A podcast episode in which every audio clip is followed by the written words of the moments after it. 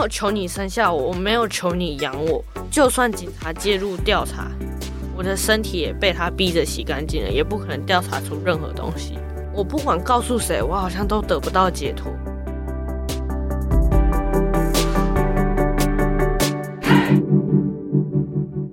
我是什么东西？自立好窝，成就好我。我是善慈。我是什么东西？由 CCSA 中华育幼机构儿童关怀协会企划录制，邀请你看见施加尔的成长路。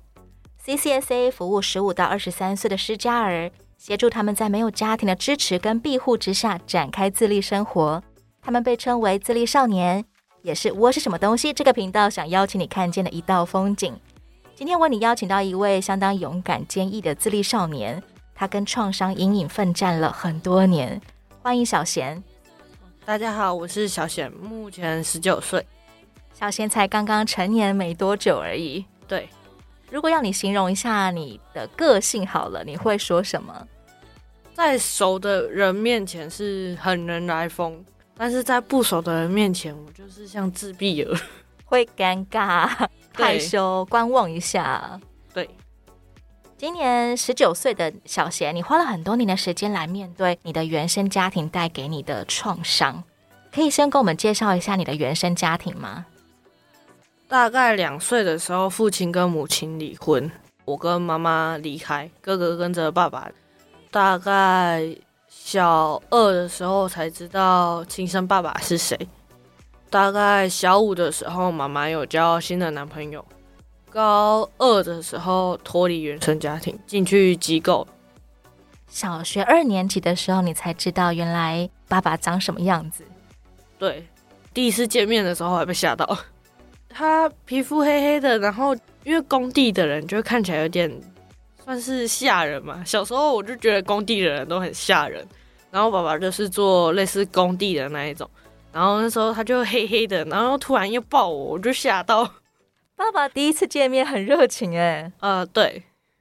妈妈怎么样跟你形容你的爸爸呀？他没有跟我形容，他就说走，我带你去找哥哥。然后我就想说，嘿，我有哥哥哦。见面之后，我就还没有看到爸爸，就只有哥哥而已。然后哥哥大我一岁，我们就在他的学校玩球。然后爸爸就突然来了，然后他冲过来就要抱我，然后我就想说哪个怪叔叔，然后我就吓到。爸爸其实很多年没有见到小贤，他还算蛮想念你的。对，因为后来比较大一点，有听说其实小的时候他一直有找妈妈说要看我，但是妈妈拒绝了。因为爸爸有不良嗜好，妈妈会跟他离婚，就是因为爸爸吸毒。他们结婚是在彰化分园，那里就是一个很小的地方，然后都是认识的什么的，然后就变成很容易被说闲话。再加上爸爸有一点，当时候啦，有一点算是不知悔改的那一种。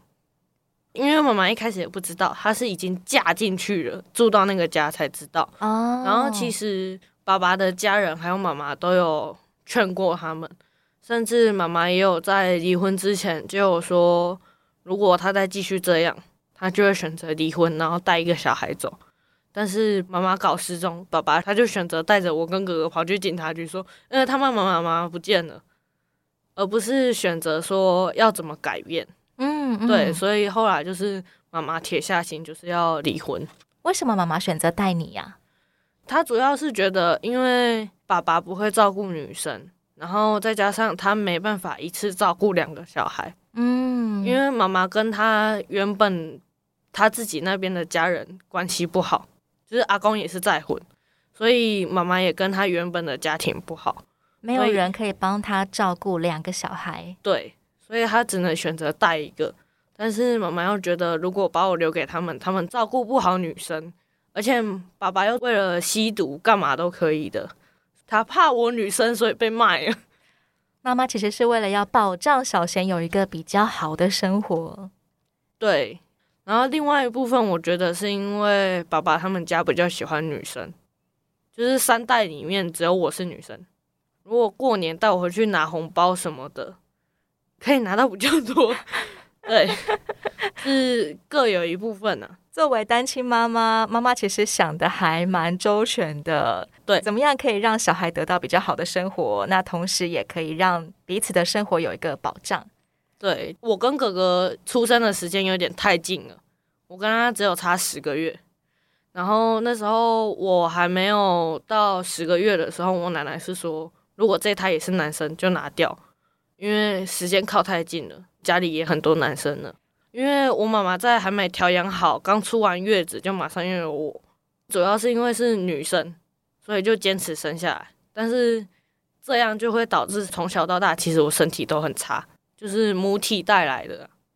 接下来从两岁左右开始，家里面就只剩下小贤跟妈妈两个人了。对，这段童年怎么样？这段童年就是在学校跟补习班。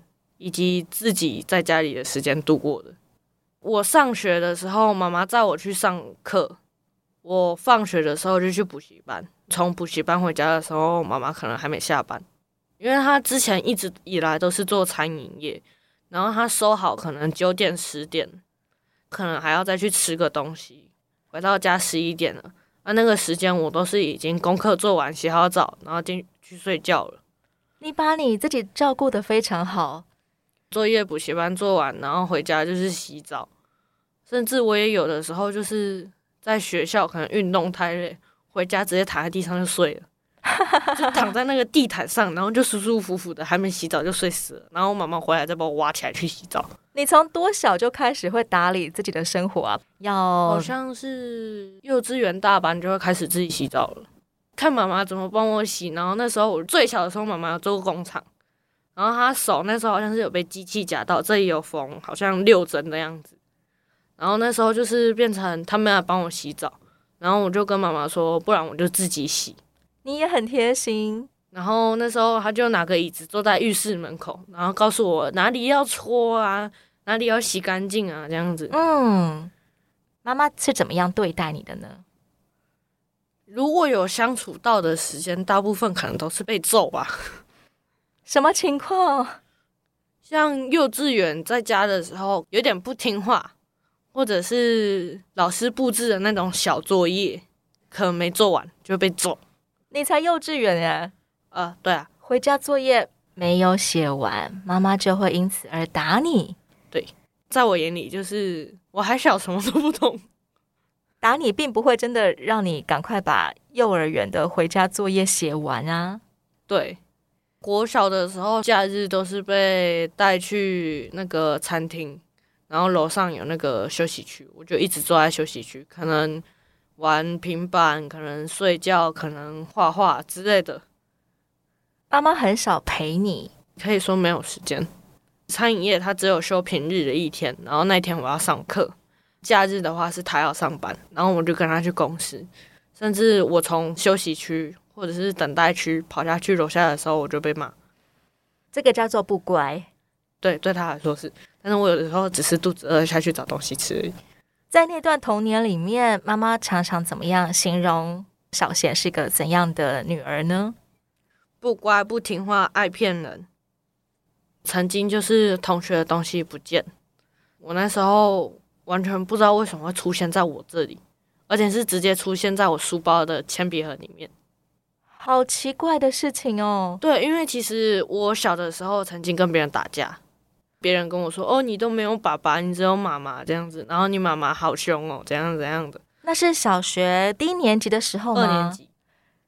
然后我跟别人打架起冲突，过差不多一个礼拜吧。同学就这边说什么：“哎，东西找不到。”然后还跑到老师那边去。然后那时候老师就对着全班说。小小年纪不学好，如果在谁那里找到不愿意承认的话，就会通知家长。然后我那时候完全不知道我东西在我这里，所以我就连找都没有找，就坐在那看着老师，你知道吗？然后他就开始一个一个翻书包，他没有倒出来，他不会说把同学的东西倒出来，他说你书包借我翻一下，然后抽屉借我看一下，他就每个一个一个这样看。结果还把我书包打开的时候，我铅笔盒是开着的，而且是散的。我有些笔呀、啊，就是丢在书包里面。那不是你平常的习惯？不是，因为我铅笔盒一定会锁，因为我铅笔盒我会放很多支笔。我在家里，我妈妈如果用有新买，我爱用，或者是比较旧、快用完的，我就会先带着。然后我就习惯分类，就是可能笔头跟笔头放一边。然后我那时候老师把我包包打开的时候就是散的，他要跟我说：“你包包怎么这么乱？”然后我就想说：“哈，我包包哪里乱了？”然后结果他铅笔盒拿出来翻，然后那个同学就说：“这支笔是我的。”因为我妈妈小的时候总要买铅笔跟自动铅笔，但是那一支是，诶，现在回想起来，应该是一支蛮好的原子笔。所以其实我那时候就觉得，哈，啊，你这么小年纪，你带那么好的原子笔，然后我也不知道为什么出现在我这里。其实你对于用昂贵的原子笔并没有什么欲望。对，因为我觉得就是老师也说不能用原子笔呀。小二老师会说就用铅笔或者是用铅笔写就好了。现在回想起来，你会觉得小二同学栽赃你吗？不管他是不是有意栽赃，但是我就个人就觉得很莫名其妙。因为其实我那一天我知道我的书包有被弄倒，可能里面的东西乱掉，我没有在意。可能东西散落一地，不管是你在捡的时候，或者是别人帮你捡起来的时候，可能抓错了。我我不知道，就是有可能是被栽赃，但是也有可能就是刚好同学帮我捡的时候一起放进去，我不知道。但是那个同学离我的位置有两排，好难解的谜题哦。我坐我坐这一排，他坐这里的这里的这里，我在第一排，他在第四排的那种，中间有两排。各种现象好像都在指出小贤偷了人家很贵的原子笔。对，诶，老师就说叫家长。那时候叫我妈来，我妈就直接当着所有人面拿扫把抽我。妈妈没有先问你发生什么事，就是她听老师讲完之后，她问我那笔是不是你的？我说不是，那、啊、是不是在你包包里面？对，啊，你有没有拿别人？没有。然后她就觉得我在说谎，就直接打你了。我，我在第一排，然后我们旁边的柜子下面刚好就是扫把，他就抽出来，就直接往我屁股上抽。那个时候你有哭吗？逃吗？我没有逃，第一下打得我措手不及，所以我就尖叫了一声。然后老师看到之后就把我拉走，然后他的意思就是跟我妈妈说不可以打小孩，而且如果真的要跟小孩教育的话，也是在家里。对，然后我回家又被揍了一次。从此妈妈就在你身上贴了一个爱说谎的标签。对，她就是觉得我会偷东西，然后爱说谎，在家里她自己钱乱丢，然后说我偷钱。每当找不到东西的时候，她就怀疑是女儿偷走的。对，诶，有一次我记得她好像是，诶，她说她不见两千块，然后那一次后来是在洗衣机里面的衣服口袋发现的。因为一开始衣服刚拿去洗的时候，他就想说钱不见了，他就觉得会不会是他去洗澡的时候我把钱偷走？然后我那时候一直说我不知道，我没动他的钱包。但是他觉得就是我拿走的，帮我打一打。我去睡觉之后，他去晒衣服，然后衣服抖一抖，哦，两千块掉出来，他才发现钱是放在口袋里面。他有表示抱歉吗？没有。以后再有东西一下子找不到的时候，他还是继续说你偷走的。对。然后我那时候发现两千块是进洗衣机，是因为。隔天起来的时候，发现两张湿湿的纸钞挂在阳台。他自己发现了，然后他自己拿去晒干，然后完全没有任何道歉。对，这样子的状况会让你跟妈妈之间的关系产生怎么样的裂痕？其实从小到大跟他相处时间本来就不多，然后再加上在相处的时候，就是都是被揍或者是被骂，所以我就是觉得你要这样对待我，不如让我去当孤儿。你有曾经大声的讲出来吗？没有，我我从来不会反驳他，因为就算我们只是在讲这件事，就事论事，然后我讲我正确的观点，他都会揍我，所以我不会再去讲我想要反抗的想法，因为讲了也没有用，干脆就不讲话了。对，或者是就是我会直接承认，嗯，就是我。我记得好像是小五升小六的那个暑假。我们有寒假作业数学，然后其实因为我从小到大数学都是我最拿手的东西，所以我不可能把算式算错。我就算上课睡觉都没有在上课，我本子翻一翻，我就一定知道怎么写。甚至我我都不用上课，我所有数学课都在画画睡觉，我都有办法考一百分。你是数学资优生哎，诶，有一点算是吧。但是那时候就是那个数学课是乘法，然后要写直式，然后因为老一辈的数学是他们的小数点要对齐，我们这一辈教的是最后一个位数对齐，就等于可能小数点一个在前面，一个在后面。我好像有算错两三题，全部十六题我可能算错两三题，那个小数点点错，他们就开始骂啊，这这么简单的东西你也办法写错。啊、你平常不是数学很好？因为他们看一看，就是他们就觉得那个所有算式都是错的，所以才会导致我小数点点错。按、啊、你写法就错了啊？为什么你小数点会点对什么的？然后那时候我就很坚持是这样写。她男朋友先打了我一下，还用扫把抽我屁股，然后我当下我的屁股就差不多肿了这么大一片。妈妈的男朋友为什么会代替妈妈来打你？他搬过来我们家没多久，就开始会跟妈妈一起打我。你总是被毫无道理的处罚、被打，而你总是很安静。对，我被打了那一下之后，我还是坚持己见，就说我算这样没有错，老师就是这样教。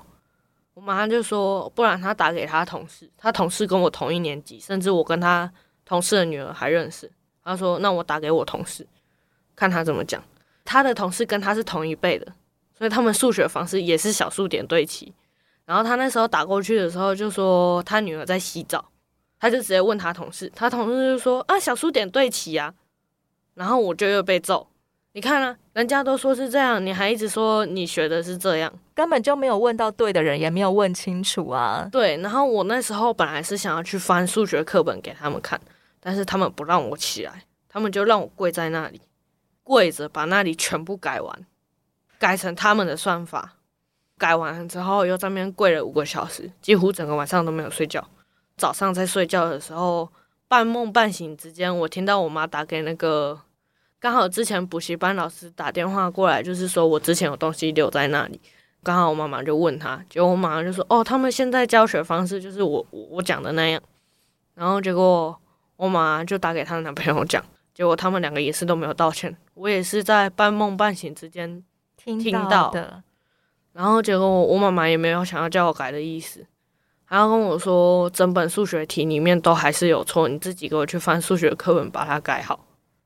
妈妈是一个从来不 say sorry 的人。对，妈妈的男朋友除了会在妈妈要管教你的时候加入一起来管教你，他对你好吗？在妈妈面前很好。但是在妈妈背后就不好，可能有的时候一起出去玩，然后就对我很好，买东西给我，想吃什么就买什么。但是，诶、欸，如果妈妈不在，例如妈妈去上班，就只有我们在家，她可能就会使唤我去买东西给她吃啊，甚至用什么东西啊，就是变成家里所有东西，她就躺在那里摆烂，然后我用就好。她有帮忙赚钱养这个家吗？她有赚钱。但是他一个月赚两三万，但是全部都花在他的小额游戏上面，甚至要用妈妈赚的钱去养他。他每天就是抽烟加槟榔，光抽烟加槟榔一天就要四五百，甚至更多。你觉得妈妈为什么会跟这样子的人在一起啊？我觉得就是爱到看穿戏而已啊。妈妈的男朋友使唤你去做这件事情、做那件事情的时候，你会不甩他吗？曾经有不甩过，然后就被揍了。当下他就会打你。对，然后妈妈回来就是看到我被揍，还要说啊，你又怎样？然后她男朋友就说啊，就不听话，甩性子啊，不尊重我啊。然后我妈就一起再揍一次。他们两个都是随手抄东西打你。对，随手就可以抄到东西揍我。你有曾经受伤过吗？有。被什么东西打到受伤？那时候是家用扫把，不是都是铝棒子吗？他就把前面扫的那个地方拿下来，用铝棒子打断了之后，那个裂痕刮伤的，打断裂开了，他就掰成两半，继续抽我。然后我就跟他说：“那个尖尖的不要用那边。”他就又打下去，结果打完了之后，他就叫我去把脸洗一洗。然后我站起来，因为我本来是这样，就是他打到这一边之后，我就闪过来。然后他就叫我去洗脸，然后我站起来之后，已经整只手都是血了。有任何人发现过你其实是遭受严重的家暴吗？并没有任何人知道我在家会被揍。那你会跟同学朋友分享吗？如果我回家被知道，就是又在被揍。对我来说，学校教的就是你遇到事情就是跟家长、跟同学、跟老师讲，然后跟同学讲，同学就是告诉老师。如果是家里的问题，学校就会找家人来聊，他们聊一聊，我还不是一样回家，还不是一样被揍。然后如果是有警方介入的话，啊，如果妈妈说哦，我没有啊，我只是正当管教，我还不是一样回家被揍。整个情势对你来说是不利的，所以你并不会选择要把这件事情讲出去。对，学校教给我们的就是这个啊。如果被家暴，就是告诉同学、告诉老师，然后就会有警察介入。但是在报警之前，就有听说一些小孩的案子，家人说没有，我只是正当管教，然后警察查不出什么。就算有社工介入，但是到最后小孩还是留在家里，还是在不知道的时候被揍。在求助无门的情况下，你常常有怎么样的心情啊？我没有求你生下我，我没有求你带我出来，我没有求你养我。你要这样，还不如让我当孤儿。你其实很希望逃离这个家。对，我宁愿无父无母、无家人、无朋友，但是我也不想要待在这里。但你没有真的逃家过。我觉得我逃家被警察抓到还是回家，而且会更惨。对，因为我被打，我身上只有这一次有留上外伤，其他可能就是一些皮肉伤、擦伤什么，或者是打的瞬间那一条线而已，可能过几天就消了的那一种，没有办法构成一个证据你被家暴。对，在外面，我妈都是骂我、念我，她不会跟家人说我会被揍，我也不敢讲。因为在亲戚那边，我如果讲了，她就是念我妈妈。我有一次，我姑婆就说：“哎，你妈妈这么凶，她会不会打你？”我说：“会啊。”结果他就直接念我妈妈。然后我回家之后又被揍。妈妈其实也很注重面子，对，她面子很重要。别人知道的话，那就是她的污点，就是她的不对。妈妈想要在别人面前扮演一个怎么样的妈妈？哎，我家是坏小孩。然后我管教的只是坏小孩而已，我没有过多的管教。因为小贤是坏孩子，对，所以我对他做的事情都是合理的。对，从幼儿园他就觉得我不听话，再也没有改观过，从来没有。而妈妈在你小学五年级交的这个男朋友，不只是会暴力殴打你，接下来还发生了更残酷的事情，就是他在妈妈不在的时候会性侵。第一次发生在什么时候？我也不知道为什么，就是我刚好就是很准确的把那天日期记下来，二零一六年的五月一号，在家里，因为我们家厕所门是坏掉的，我刚洗好，水声关掉，他就突然开门，全裸的开门进来，然后我就出不去了。那一天你有受伤吗？心灵和肉体的受伤，看在妈妈重视他的份上，我觉得告诉妈妈没有用。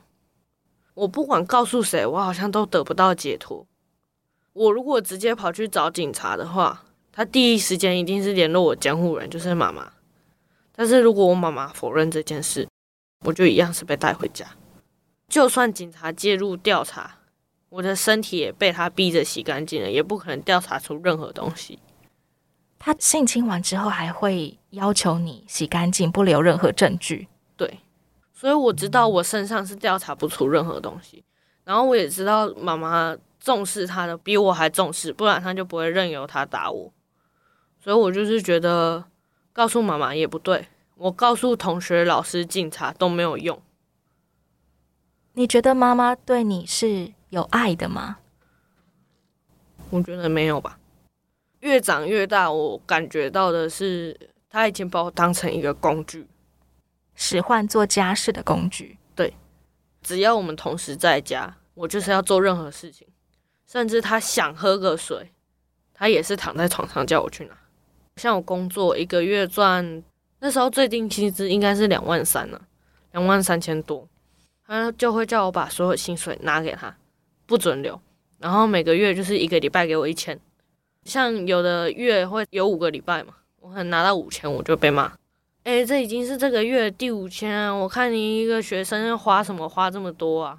但是他从来没想过我一个人要吃自己的三餐，甚至有的时候放学经过鸡排店，他会叫我去买东西。你从几年级开始就必须要自己赚钱养自己了？小六的那个暑假就曾经被带去工厂，然后那时候是以没有保劳健保自己偷偷做的那一种。哎，妈妈的男朋友的工厂，然后也是妈妈同意的，被带去工作。然后那时候是因为一直摸化学油，我的手皮肤差点烂掉，已经很严重。我整只这只手指头从这里就很明显的一节，前面都肿起来，前面这一节已经肿得像大拇指一样粗了。不是小六，是国三那个暑假，反正就是十五岁还没十六岁的时候。好像连十五岁都没有吧，我也不记得。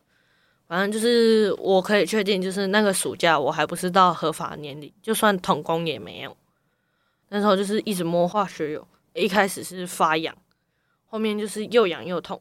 你只要抓了就流血，不抓就痒到爆。在工厂里，每个人都徒手接触那些化学物质吗？可以戴手套，但是我没办法戴手套。我戴手套我没法做事。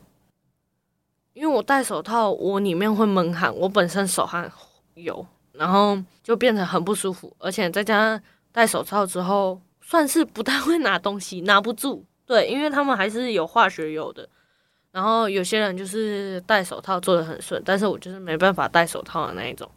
而且我有一次就是戴手套，结果那个机器夹到手套，手差一点拉不出来。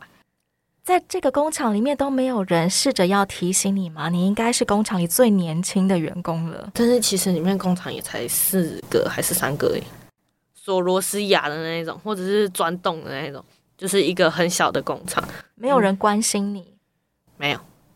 然后后来是因为我手真的要烂掉了，看医生，医生说再继续这样子，就算我擦药也没有用。我妈看我那样，她本来一开始是要去买药。然后药局买药之后擦了没有好，就是还越来越严重，然后结果就直接带去诊所看，然后后来医生就说：“哎，你现在药都已经擦成这样还没有好，反而更严重的话，你再不停这只手之后不是截肢就是废了。”然后我妈才让我不做的。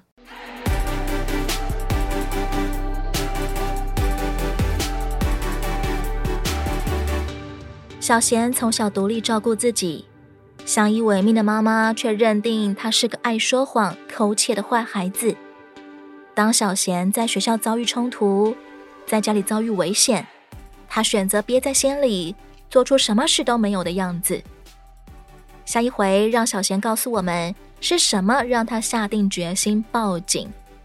欢迎你继续锁定窝是什么东西。也邀请你上到 CCSA 中华育幼机构儿童关怀协会的网站，以各种方式关注支持失家儿，有窝有梦，疗伤，举起不一样的人生。我是善慈，这里好窝，成就好我。我们下回再见喽。